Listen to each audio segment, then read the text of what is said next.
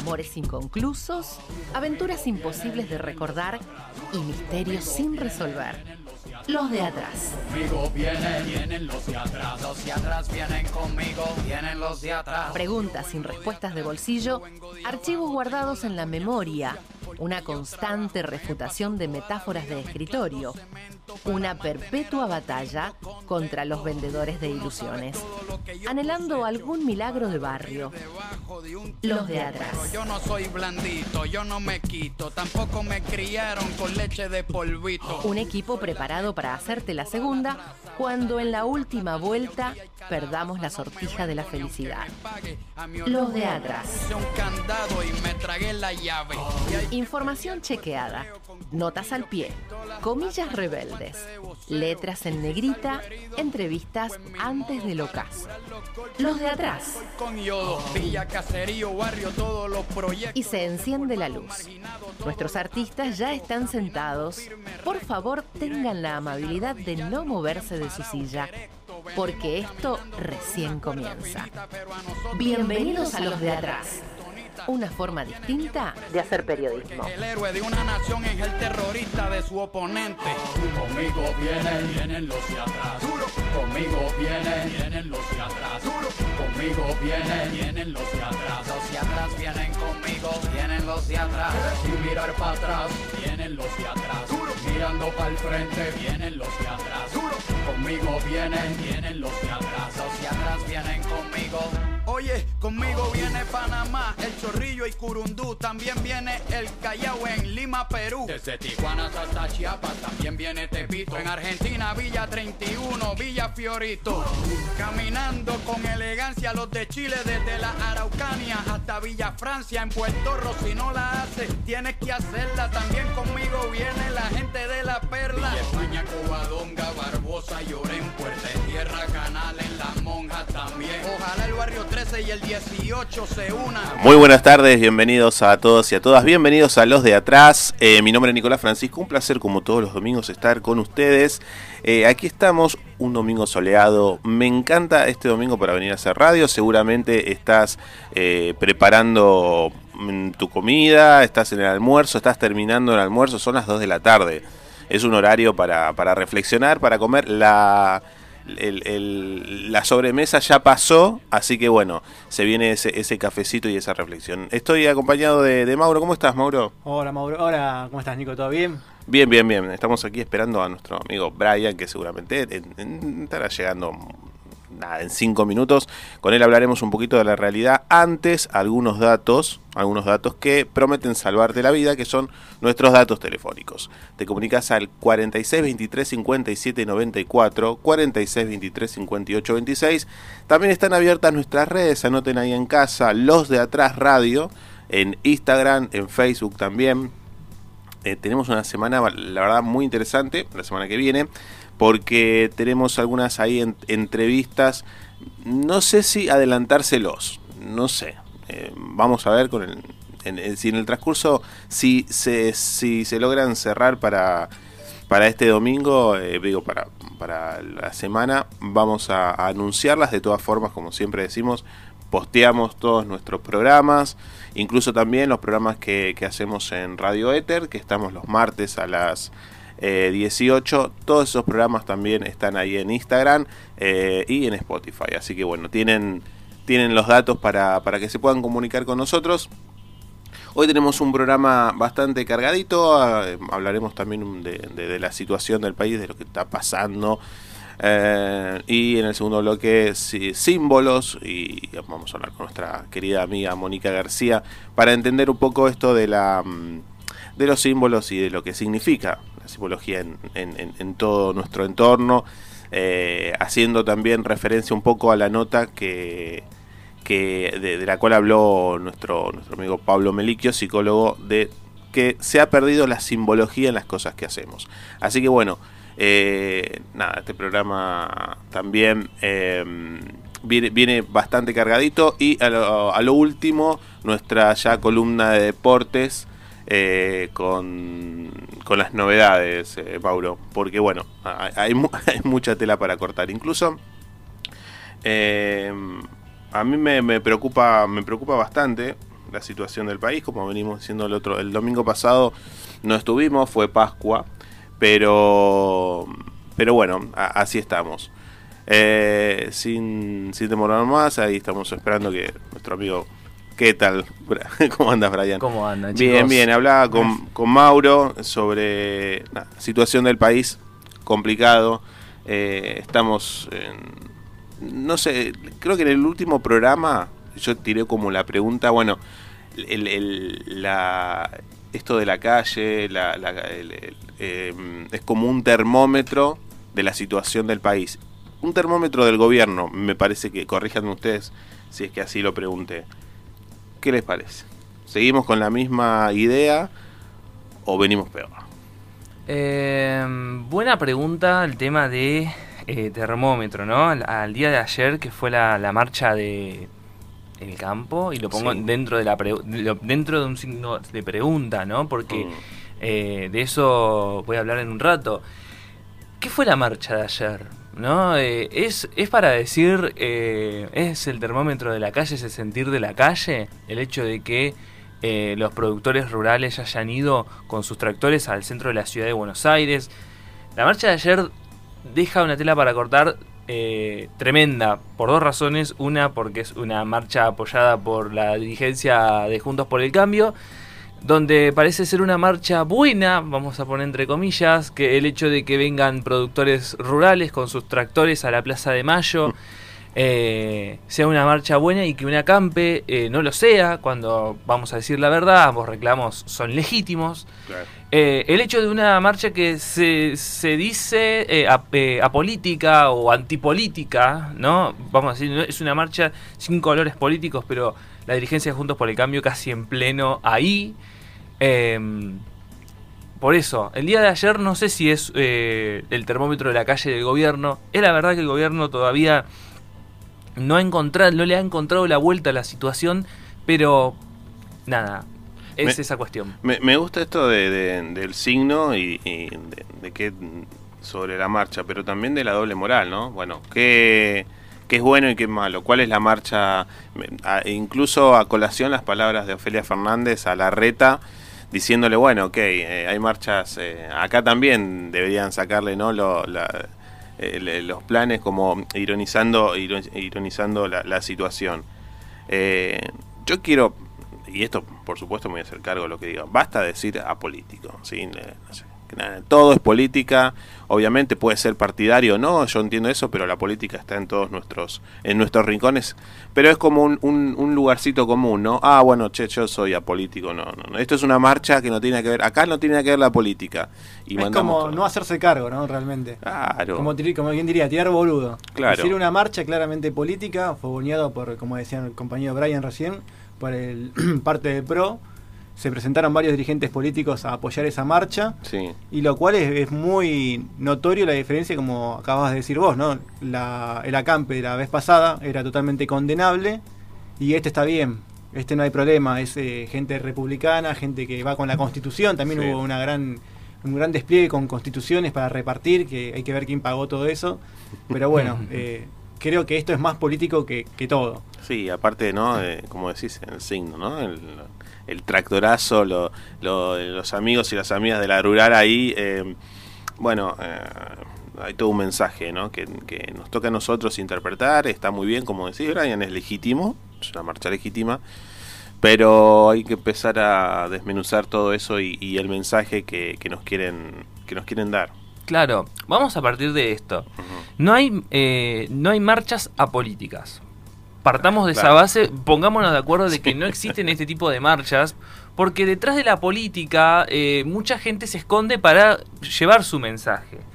Si uno se pone a analizar el, tanto el comunicado de prensa de Campo Más Ciudad, esta eh, organización eh, que, que, empujó este, este tractorazo, un tractorazo que, a ver, vamos a decirlo y lo remarco, es un reclamo legítimo, hay, tienen derecho a peticionar ante las autoridades, pero si uno se pone a preguntar por qué, por qué fueron, no hay una explicación. Porque no hubo aumento de retenciones. Hay un proyecto de renta inesperada, sí, que lo anunció el, ministro Guzmán, pero no hay detalles de proyecto. No tenemos ni idea de cómo se va a ejecutar eso. y esto ya es el terreno de la especulación, ni siquiera sabemos si va a salir. El Congreso es lamentablemente una un lugar donde las cosas se traban. Es muy complicado sacar algo, sacar algo del Congreso, una ley, porque es básicamente el arte del acuerdo, que es lo que debe ser. Pero todos sabemos de que hoy hay casi un empate hegemónico entre las dos coaliciones más importantes que son capaces de bloquearse entre sí. Si no se ponen de acuerdo, el Congreso no funciona. Y es, y es, y es triste. Em, Campo Más Ciudad es una, es una organización, y lo voy a, y voy a poner de esta manera política, aunque ellos renieguen de esta cuestión, con un marcado eh, tinte amarillo de, del PRO, de Juntos por el Cambio. Eh, y es interesante eh, darse cuenta de cómo presentan, cómo presentan esta marcha, ¿no? Lo de las 10.000 constituciones es algo, por ejemplo, muy, muy llamativo, ¿no? Y uno de los productores rurales en, una entrevista que dio el viernes decía, no, bueno, nosotros vamos a repartir 10.000 constituciones, todo de la nuestra, esa, esa idea también de, autosuficiencia, de decir, bueno, eh, es, de la nuestra, nosotros nos esforzamos, eh, que obviamente ese discurso deja en claro, nosotros nos esforzamos, pagamos esta fiesta, ¿no? Esa idea de nosotros trabajadores y el resto no, ¿no? Eh, por eso, y es interesante también leer el comunicado de prensa que hicieron, ¿no? Que se, que se titula Queremos nuestro país de vuelta. Ay, wow, sí. O sea, vamos, apartamos de ahí. Em, un, uno de los productores rurales organizadores de esta, de esta marcha, en una entrevista con Alejandro Berkovich, ese en el viernes, digamos, se le fue la mano, vamos a decir, porque estas cosas en televisión no se tendrían que decir. Pero, claro, Berkovich empieza a preguntar eh, cuál es el modelo de país que ellos quieren, ¿no? Y dice, no, porque queremos un país como el que recibió Perón. Entonces dice, bueno, un país previo a los años peronistas. Eh, dice, como la década infame, le remarca a Berkovich y dice, no, no, no, un, eh, un país como mm, antes de eso. Berkovich le dice siglo XIX entonces. Sí, principios del siglo XIX. ¿No? O sea, la potencia de esa frase de decir quiero volver al principio del siglo XIX es como muy fuerte en pleno 2022. ¿No? Eh, eso por un lado. Después el comunicado que dice el 23 marchamos para exigir que bajen el gasto político. No se trata de dinero, se trata de dignidad. Bueno, hacer reclamo de un pueblo que se cansó de vivir mal para que sus políticos vivan bien, porque el dinero que ellos despilfarran no sale de la nada, nos la sacan a los argentinos, a todos los que generamos riqueza invirtiendo y trabajando. Obviamente esta idea de nosotros trabajadores y el resto que no lo es, ¿no? El comunicado es un poco más largo, habla de eh, la plata que malgastan, esa cuestión, esa, esa cuestión con el gasto público, que si uno se pone a pensar, o el gasto político, como lo llaman los, eh, digamos, el sector más, este, más duro de Juntos por el Cambio, más de derecha, ni hablemos de Milley, de Sper, que lo toman como, como mantra, como, como, como simbología. Y la parte final, que es la que más, eh, la que más llama la atención y que obviamente las distintas fotos que se conocieron ayer de la, de la marcha lo deja un poco también en claro, ¿no? Era una marcha del campo que parecía una marcha del macrismo en pleno gobierno de Cristina, ¿no? Apareció el inflable de Cristina que me encanta, es, eh, me encanta ese inflable de ella eh, vestida con el con la ropa de, presa, o sea, ese inflable eh, lo usan, o sea, es, es, el mismo, o sea, me encanta que esté ahí. pero bueno, a ver, el final de comunicado, así termino con esto es vivimos mal y merecemos vivir bien. Lo merecemos porque la riqueza de la que se adueña la generamos nosotros, los ciudadanos. Argentina nos pertenece. Es muy fuerte ¿eh? esa cuestión de me pertenece. Queremos recuperar nuestro país, ¿no? Eh, nosotros somos, somos, eh, generamos la, riqueza, somos los dueños y bueno, listo. Creo que, que en sus discursos están sus intenciones y la, las muestran a, flor de piel. Digo, no, no se callan nada y no tienen reparo en decir, bueno, eh, vamos, por, vamos por todo. Exactamente. Em, dice, quienes debían administrarla se apropiaron de ella, está hablando de la riqueza, es momento de recuperarla. Mm. Y el final es muy fuerte. Queremos nuestro país de vuelta, lo remarca, nos lo van a devolver, por las buenas o por las malas. Bien. ¿No? En eso tenés razón, Nico. Hay una, hay una cuestión de... Eh, lo que se está discutiendo ahora es la redistribución. Mm. Se, está, eh, se está discutiendo la redistribución de la riqueza. La cuestión de la renta inesperada, que podríamos decir que para compararlo con la pandemia es el aporte solidario de, la, de las grandes fortunas, es la discusión sobre la redistribución de la riqueza. Cómo esta riqueza que ha generado eh, el país, este crecimiento económico que ha tenido el país, eh, las rentas que ha tenido el campo eh, debido a la guerra en Ucrania, por la suba en los precios de los commodities, deja esta puja por, el, por, la, por la redistribución. Hay que tener en cuenta que a pesar de que Argentina eh, creció un 10% en el último año aproximadamente, que recuperó en un año la caída de la pandemia, cuando decían que íbamos a, tardar, íbamos a tardar mucho más, se hizo con una, con, una contraparte, que es la pobreza bajó, sí, bajó más, bajó más el desempleo que la pobreza. Y lamentablemente por la cuestión inflacionaria no sabemos si la pobreza va a seguir bajando. Además, no sabemos si va, a subir de vuelta. Y hoy tenemos eh, trabajadores que están ganando por debajo de la línea de la pobreza. O sea, tenemos gente, eh, ni hablemos de los trabajadores informales. Tenemos gente trabajando eh, de forma registrada bajo relación de dependencia que gana por debajo de la línea de la pobreza. Mm. Entonces, la discusión acá y es, y es cómo repartimos esa riqueza que se ha generado. Y acá hay una acá hay un punto, una postura en esto. Es es nuestra riqueza, no la vamos a compartir, es nuestra. No, la, no vamos a, pagar esta fiesta, entre comillas, eh, que, hace, que hace el Estado. La discusión es esa, ¿cómo repartimos la torta que, que creció, vamos, eh, vamos a decir, no quizás como uno esperaba, pero creció? ¿Cómo vamos a repartirla? ¿Va a haber un gobierno que va, que va a poner un límite y va a decir vamos a repartirlo de esta manera?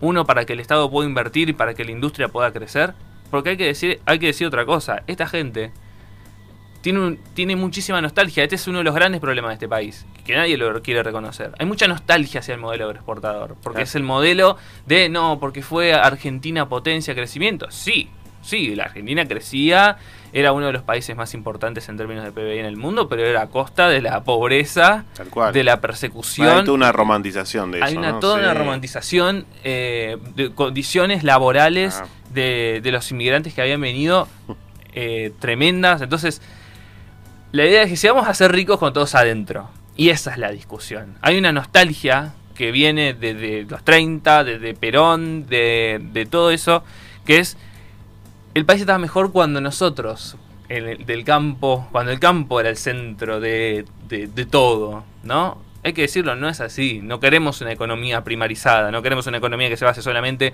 en el precio de los commodities, porque si no va a pasar como pasó siempre. Sube el precio del trigo, sube el precio de la soja, buenísimo, pero cuando cae, ahí estamos en un problema, ¿no? Eh, queremos un país con industria, pero para eso hay que redistribuir, invertir, para que haya industria, para que haya una industria de verdad. Entonces nada, la, marcha de ayer es eso, es la discusión sobre cómo vamos a repartir esto y hay que ver si el gobierno está a la altura de poder hacerlo. Porque esa es ese es el otro problema. No sabemos si el gobierno está a la altura de eh, apretar el puño, eh, poner orden y decir, no muchachos, hay que distribuirlo de esta manera. Tal cual. Y además, eh, no es casualidad que, esta marcha se dé ahora, la, división interna del gobierno me parece también un poco ayuda a este reclamo. Reclamo que tiene los discursos de odio de siempre. Mi país, nosotros lo generamos, no me saquen la plata, con nuestra plata fomentan los planes y bla, bla, bla, los discursos de odio y discursos que conocemos, ¿no? Discursos un poco, un poco amarillos. Em, fue, una marcha, también parece una fiesta y seguramente habrán enviado sus, invitaciones. Eh, no sé ¿quién, quién, ha estado, si tenemos esa información, quién está, qué, de la oposición, quién fue el presente. Eh, tanto Patricia Bullrich, ah, bueno, Rodríguez Voy anotando, eh, anoto, anoto. En casa anoten también, ¿eh? Eh, no me acuerdo si Fernando, Fernando Iglesias, que es obvio. Ah, Fue el, primero en llegar. Y llevó la factura. Tuvimos a María Eugenia Vidal también. Bueno, también. Todos los que están en la carrera presidencial se hicieron presente. Bien, bien, eh, bien. El tierno de José Luis Esper también estuvo. Ah, bueno, eh, sí. Bien. Bueno, completita. Milley no fue. Tengo entendido que, no. Creo que estaba en Mendoza también haciendo una, una presentación o alguna charla de las que da él, también llena de odio. Y, sí. Pero seguramente le habrá mandado, no sé, algún WhatsApp diciendo, sí, estoy con ustedes. Bueno, bien, completa la fiesta. Digo, uno ve también de ese lado esos rostros. Hubo actores. Eh, ah, ah, bueno, la, parte artística. Brandoni, que no podía faltar tampoco.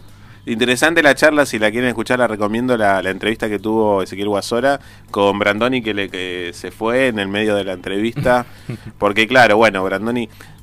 A mí me pasa algo con Brandoni, gran actor, seguramente una buena persona, vaya pero no tiene este esta a ese tipo de gente no se le puede preguntar, no se le puede repreguntar. Para el periodismo se le hace muy difícil porque si uno más o menos trata de ser parcial y, se le pregunta o repregunta algo, los tipos se van, se alejan. Entre los suyos se sienten mejor, ¿no? Y como que se reúnen en esa cofradía que fue esto. Así que bueno, bien.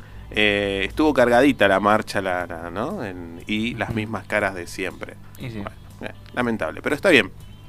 Es genuina y pero está bueno que como sociedad, y esto lo digo, lo, abro la mesa para analizar, si quieren, eh, vayamos viendo eh, la tela de, toda esa gente, ¿no? La, la, la, eh, las intenciones con quien viene todo. Nos vamos a la, a la primera tanda del programa. Cuando volvemos, analizamos símbolos. Dale.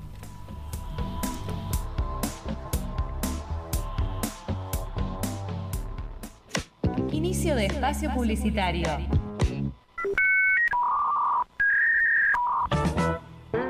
¿Consola o PC?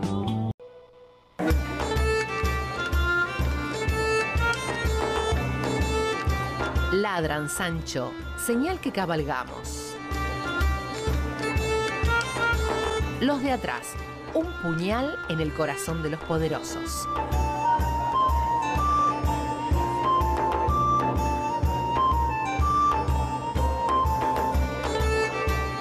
Un símbolo es como un medio de transporte eh, cuyos distintos destinos tienen que ver con todos los sentidos posibles que, que esconde, que guarda o que tesora ese símbolo.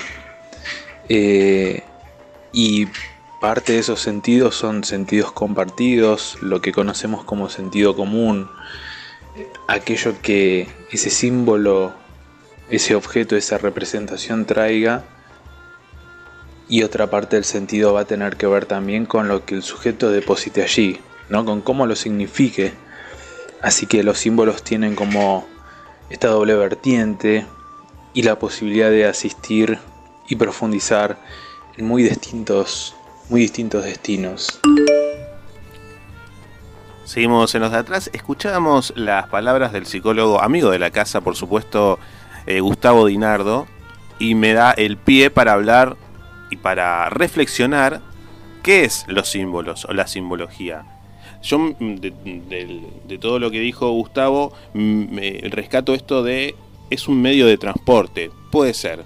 Tenemos en línea a Mónica García. ¿Cómo estás, Moni? Hola Nico, ¿cómo estás? ¿Cómo están ustedes ahí en el estudio? Muy bien, muy bien. Eh, te invito, Moni, a, esta mesa para, para, reflexionar un poco sobre eh, la, la, simbología, los símbolos. ¿Qué tan importantes son los símbolos? Y esto que marcaba Gustavo en su audio, eh, medio de transporte. Sí, lo escuchaba atentamente. Bueno, el lenguaje es un símbolo la, de hecho, no somos sin el lenguaje, ¿no? Así que somos símbolos nosotros también. Eh, incluso con los cambios que la lengua va teniendo en distintos momentos de la historia, ¿no? Como algo vivo, como algo vital. Creo que es un atajo intelectual también el símbolo, eh, que nos representa y de esto pueden dar cuenta las personas que por distintas razones han vivido fuera del país, eh, cuántos símbolos se reconocen como de nuestra argentinidad, de nuestro país, de la ciudad donde vivimos, de las ciudades donde podemos haber vivido. Así que sí, es un atajo intelectual lleno de contenido, lleno de mensajes, eh, que nos permite reconocernos individual y colectivamente. Obviamente que es así. Nuestro psiquismo también se arma de símbolos, de símbolos, de rituales, de muchas cosas que tienen valor de mensaje y que se decodifican, como decía Gustavo, de una manera individual y de una manera colectiva. ¿Mm? Sabes que mm, eh, la semana pasada hablamos con Pablo Meliquio de una nota que, que él hizo en, Perfil, en Radio Perfil, eh, sobre la violencia escolar y él, él mencionaba esto de la pérdida de, la, de los símbolos en, en, en, nuestra sociedad, ¿no? La falta de, de los símbolos. Y eh, que eso, bueno, obviamente él lo hablaba en algo interno, el órgano interno de una familia, la pérdida de los símbolos, eh, que está totalmente relacionada a la, a la, violencia de cómo actuamos. Eh, ¿Te parece que es así? ¿Hemos perdido mm, la, la, forma de, los, de algunos símbolos que tienen que ver con, con las relaciones humanas? Sí, sí, creo que sí. Creo que hay un proceso, o sea, se ha perdido la capacidad del lenguaje simbólico que es todo un valor, ¿no? O sea, eh, hablo de esto, interpretar gestos, actitudes, van por más, no hay límite. Hoy justamente yo había publicado un, un texto que me llegó de los niños vacíos, eh, chicos eh, sobreestimulados con elementos tecnológicos, con poca disponibilidad de padres eh, afectivamente, digamos, ¿no? Todos cubriendo horarios, trabajo, dinero. Mm llenos de objetos materiales, de poco espacio físico, de poca vida al aire libre, de mal sueño, de mala alimentación, o sea, hay todo, la escuela termina siendo un escenario de ciertas formas de violencia. Em, no es la generadora, es el espacio donde suceden estas cosas, ¿no? O sea, cuando yo tenía una profesora genial que decía que cuando a la sociedad le pica algo se rasca en la escuela. Si bien la escuela no es inocente en muchas cuestiones y puede, es parte de este proceso de desimbolización que la sociedad entera vive, por eso, y después de, aún atravesando la pandemia, con esta post-pandemia primera, digamos, la vuelta a lo presencial, eh, hay muchas pérdidas de, de herramientas vinculares, de, de espacios sociales, eh, todo se hace compulsivamente, hay mucha intolerancia en niños, en jóvenes, en adultos, porque bueno, fueron dos años de aislamiento y remarco algo que siempre digo, la pandemia puso en primer plano las cosas que estaban mal, ya veníamos en falsa escuadra en muchos aspectos y acá se potenció, hay mucho problema de conducta, sí. Sabes, Moni, eh, y te voy a llevar para otro lado. Eh, Llévenme nomás. eh, ¿Cuál es para vos porque tengo algunos, eh, pero quiero irte a vos. El símbolo del amor. Yo, yo tengo algunos. Tengo ya empezamos. Arjona no es, ya te lo digo. bueno, pero la música, por supuesto, está llena de, la música, sin duda, sin eh, duda. ¿no? de, ciertos códigos, pero tengo algunos, eh, algunos símbolos que, que conocidos. Por ejemplo, el, em, el, el signo del corazón, es un símbolo que representa amor. Está como clasificado para aquellos eh, mentes expertas eh, como el símbolo del amor. Cuando se pone un corazón, incluso una flecha, tan conocido, ¿no? Estamos hablando de que eh, estamos hablando del amor, básicamente. Sí, sí, creo que es el, símbolo del amor, por, pero por antonomasia, ¿viste? el corazón y el corazón flechado, bueno, sin duda. Sin duda. Hay otros símbolos igualmente del amor los stickers de WhatsApp han hecho gala de estas cosas, ¿no? Eh, el los corazones que se abrazan, ¿viste? Creo que hay eh, una connotación, yo creo que acá aparece el tema, ¿no? Lo denotativo y lo connotativo. ¿Qué valor? O sea, una, las palabras tienen esta doble función, el lenguaje lo tiene, lo literal y lo connotado, ¿no? el elemento subjetivo, ¿qué significa para mí? Eh, y yo siempre pongo el ejemplo cuando le explico esto a jóvenes, yo con las mismas palabras puedo decir cosas totalmente distintas. Si yo te digo es una mujer pobre o si te digo una pobre mujer, estoy usando las mismas palabras, pero el mensaje es otro. Y, qué, genial que menciones los símbolos o los stickers o los emoticones en el lenguaje. Eh, eso es símbolo puro. Incluso hay una interpretación de los de, de, de, mandar un sticker o mandar un emoticón a un mensaje. Casi no escribimos. Eh, yo tengo un amigo que directamente no escribe texto, ¿eh? manda eh, emoticones. Y, uno, y está bueno porque uno interpreta más o menos lo que le pasa. Entonces le damos ese, ese valor al emoticón, ese valor de las palabras, de la, de la palabra. Bueno, está triste. sin duda. Seguimos como, hola Moni. Bueno, se nos cortó Moni, ahora vamos a, a volver a llamar, pero... Eh, estoy acá, Nico. Ay, perdón, perdón, pero si te habíamos, te, habíamos perdido. Eh, me encanta eso, Moni. Eh, hemos, eh, ahí sí, ¿te parece que, perdimos un poco esto de escribir? Incluso los audios ahora se puede eh, acelerar la, velocidad y, la inmediatez del mensaje. Bueno, quiero, quiere, ¿qué quieres decir? Rapidez. O no, mandame un sticker. Bueno, a mí me parece, te decía, pobre tu amigo, si todo lo manda con stickers está en un problemita, pero sin duda los stickers tienen un valor de mensaje, una cuota de humor, de ternura.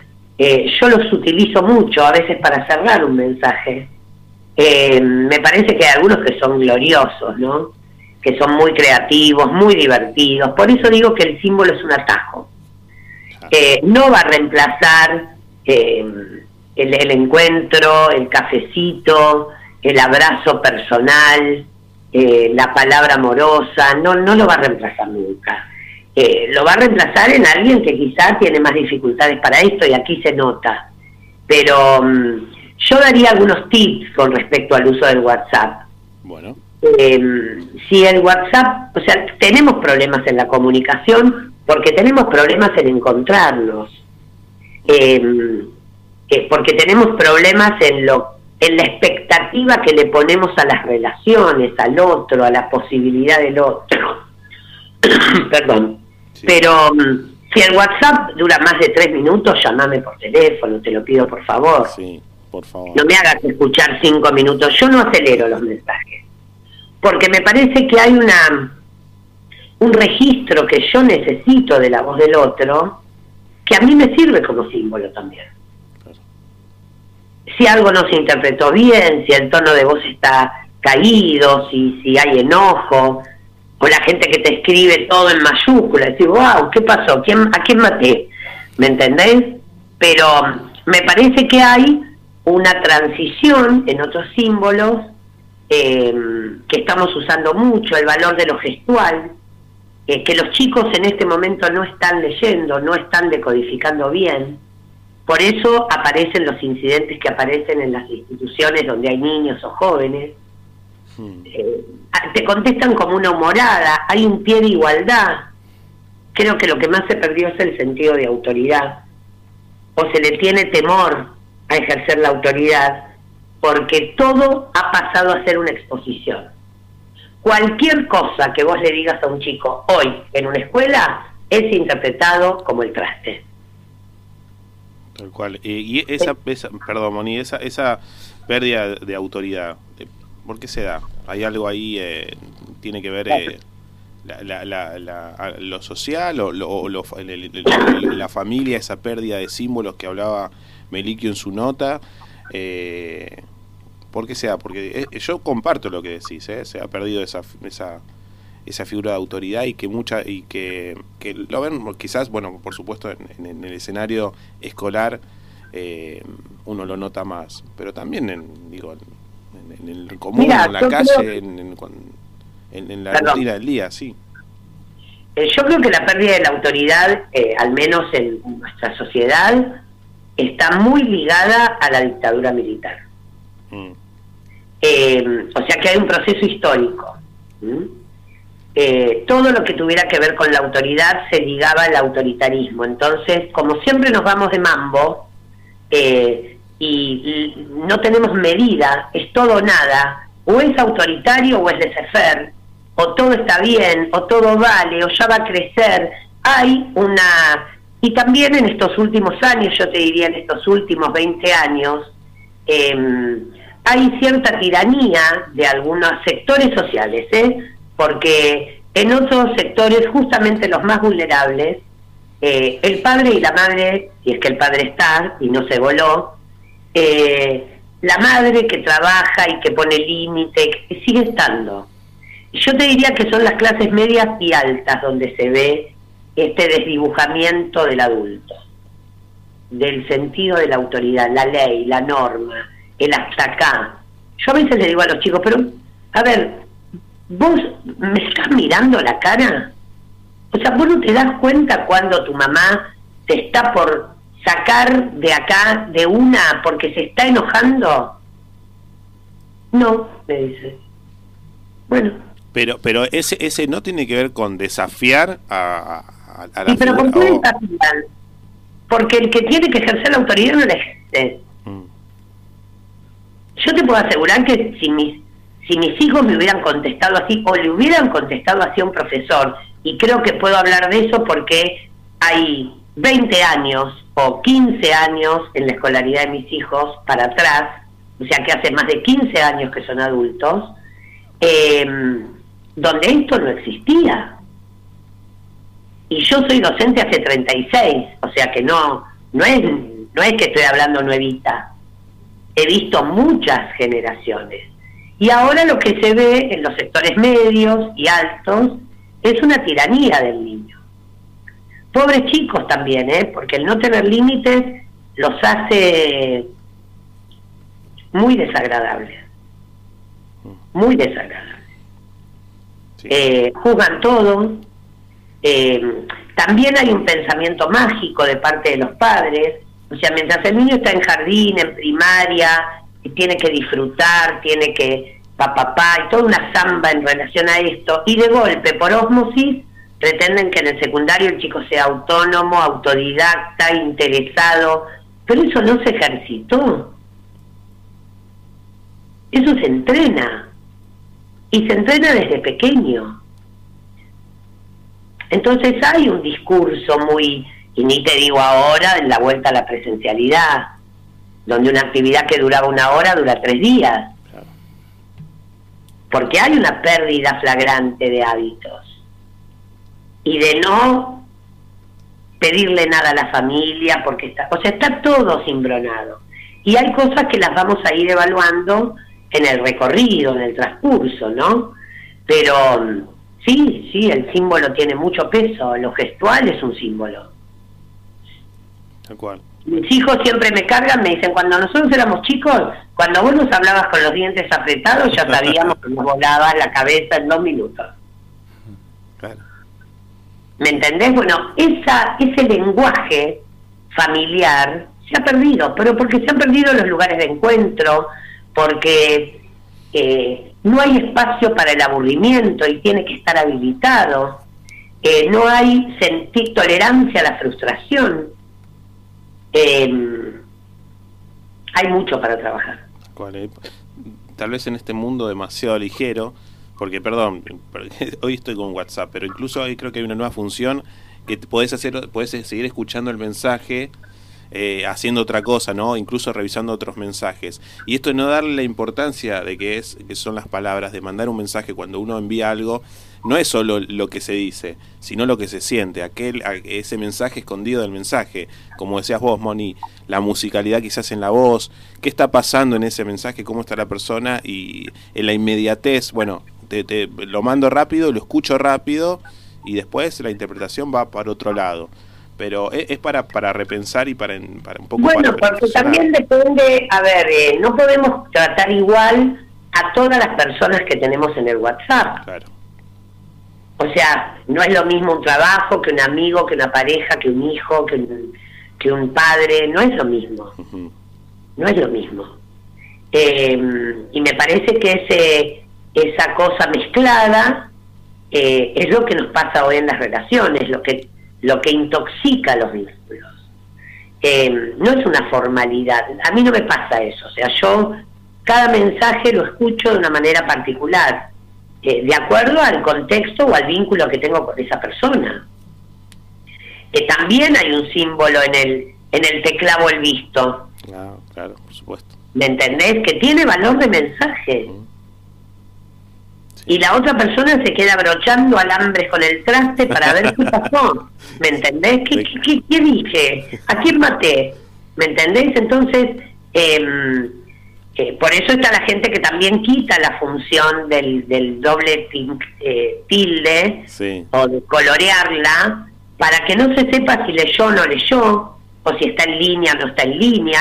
Vos fijate toda la complicación eh, que tenemos, a lo que tenemos que recurrir para mantener en algún caso cierta privacidad, para ejercer cierto poder ante el otro.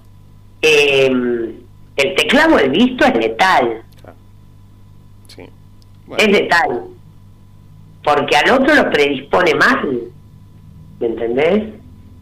Em, y bueno, por eso te digo, tienen que ver con los contextos donde se da esa relación. No es lo mismo que te clave un vínculo un hijo, que te clave un visto y no te conteste, o que te clave un visto eh, una persona a la que saludaste por las Pascuas y a lo mejor estaba laburando complicada y te saluda después, que te lo clave una pareja, no es lo mismo.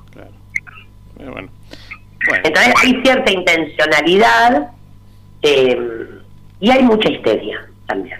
Sobre todo. Moni, mil gracias, mil gracias.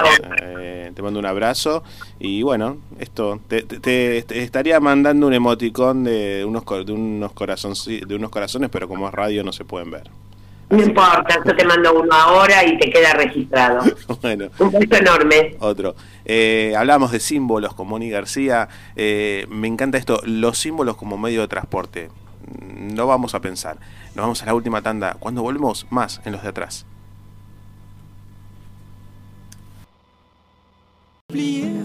Por favor, quiérame antes que termine el programa.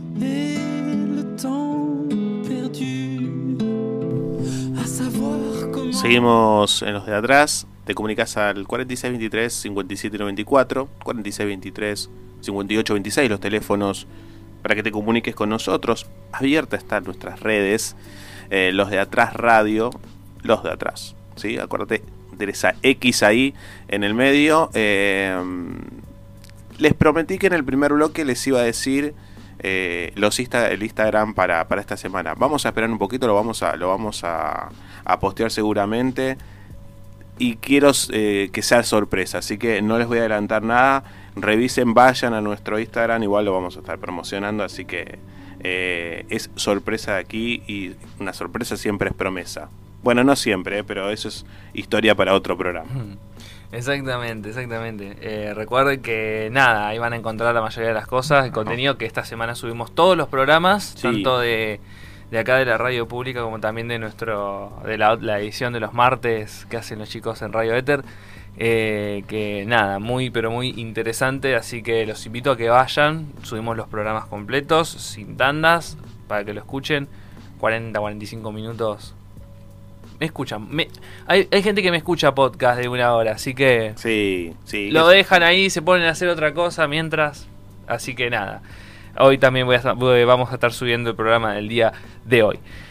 Tema deportes, vamos con deportes. Eh, repaso primero, vamos por casa. Eh, primera vez metropolitana y Tusengo, que está quinto, está con 20 unidades. Y digo quinto, y es una forma de decir porque, nada, digamos, de que comparte las 20 unidades con otros tres equipos. O sea, ahí, ahí vamos. Eh, Ituzaingó va a jugar este martes a las 15.35 Televisa TIC frente a JJ Turquiza. Eh, así que nada, vamos a ver cómo, cómo le va al verde, que bueno, está con 20 unidades. Eh, y nada, eh, estamos más o menos, estamos en la fecha 11 de 17 del torneo Apertura de la Primera Metropolitana, así que ahí está, ¿no? El verde ahí en expectativa, como, como, viene, como nos viene acostumbrando. Copa de Liga, que acá sí se empieza a definir un poco más la cosa. Estamos en la fecha 12, faltan dos fechas y se termina la fase de zonas. Eh, así que vamos a repasar. Zona 1, el sábado, el día de ayer, Gimnasia de Esgrima de la Plata le ganó 1 a 0 a Unión. Patronato le ganó 2 a 1 a San Lorenzo. Eh, San Lorenzo que vive en una crisis eterna. San Lorenzo. Vive en una crisis eterna eh, y, parece que todavía no está encontrando manera de salir. Banfield le ganó 3 a 1 a Talleres. Eh, y nada, esas serían los partidos de la zona 1 que se disputaron el día de ayer. Hoy, 16.30 Televisa Fox, Racing recibe a Newells. Racing que está en una, pero está... Eh, nuestro operador eh, seguro está muy contento. Sí, sí, sí. Qué bien que está Racing. Qué bien, la, sí. la, gagoneta va muy bien. no, no, no, no, no, no, no vamos a hacer eso, no vamos a hacer eso, no, por favor. Pero hay que destacarlo porque en estos años que hemos, hemos escuchado, hemos hablado de cómo ha ido el Racing, tenemos que destacarlo, por favor.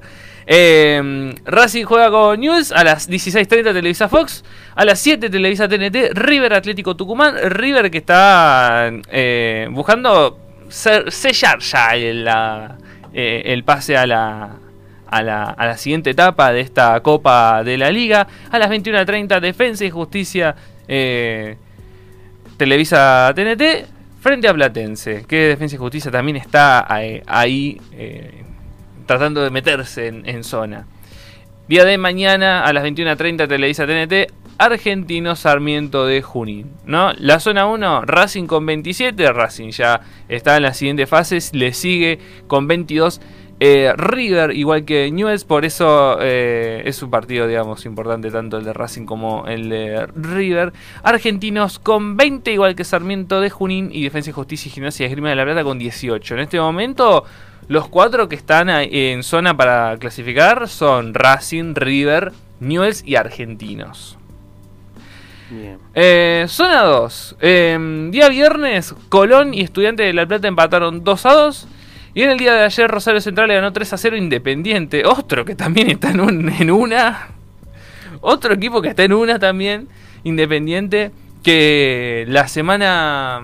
Que la semana pasada Moyano eh, insultando a los hinchas. O sea, por eso digo, Independiente también está en una. O sea, hablamos a Lorenzo que está en una crisis eterna, pero Independiente también está en la suya. O sea. una situación que era, ¿no? Todos los equipos, si bien uno más nombrado River Boca, pero digo, los equipos argentinos, algunos están pasando una situación bastante brava con los hinchas, pero incluso en su situación económica eh, bastante, bastante jodida, pero... Ni hablemos, recordemos, para que no se acuerda, Independiente que está en una situación donde la elección todavía está en veremos, mm. ¿no? Iba a haber elecciones, em, la lista de Fabián Doman fue impugnada por la Junta Electoral, hubo, se mete la justicia en el medio, se suspendieron las elecciones y está en esta situación. Y encima no, no, está ganando, entonces profundiza aún más la crisis en el rojo. Eh, Central Córdoba de Santiago del Estero cayó 2 a 1 frente a Boca. Boca que tiene un poco más de aire para pasar a la siguiente fase. Barraca Central y Vélez empataron 1 a 1. Día de hoy a las 9 y media de la noche Televisa Fox, Godoy Cruz Lanús. Y mañana lunes a las 15.30 Televisa la televisión pública Tigre Arsenal. Y a las 9 y media de la noche Televisa Fox. Y cierra la fecha eh, Aldo Civi Huracán. De esta manera la zona 2 viene así. Estudiantes de La Plata con 25 unidades. Boca con 21, Aldo Civi con 20 y Tigre con 19, ¿no? Eh, después sigue Colón y Barraca Central con 16. Así que en este momento, porque ya, ya estamos en, etapas donde podemos empezar a especular con llaves, ¿cómo serían los, cuatro partidos, digamos, de la fase siguiente? Por ahora, y de esta manera, y lo digo por ahora, es eh, Racing Tigre, Boca, Newells, Estudiantes de La Plata, eh, Argentinos, River, Aldo Civi. Así viene por ahora la, mano. Perfecto. Eh, algunos datos que, que otra acá en la mesa. Eh, Salvio jugó ayer, ¿no? Sí. ¿No? Después de todo, digo, eh, bueno, no sé cómo quedó su situación en la justicia. Eh, pude escuchar más o menos lo que dijo, se lloró mucho, bueno, cuando, cuando pasó toda esta situación, seguramente se habrá preocupado, pero digo, eh, el fútbol es el, va por otro canal, las cosas de la justicia incluso siempre Boca, ¿no?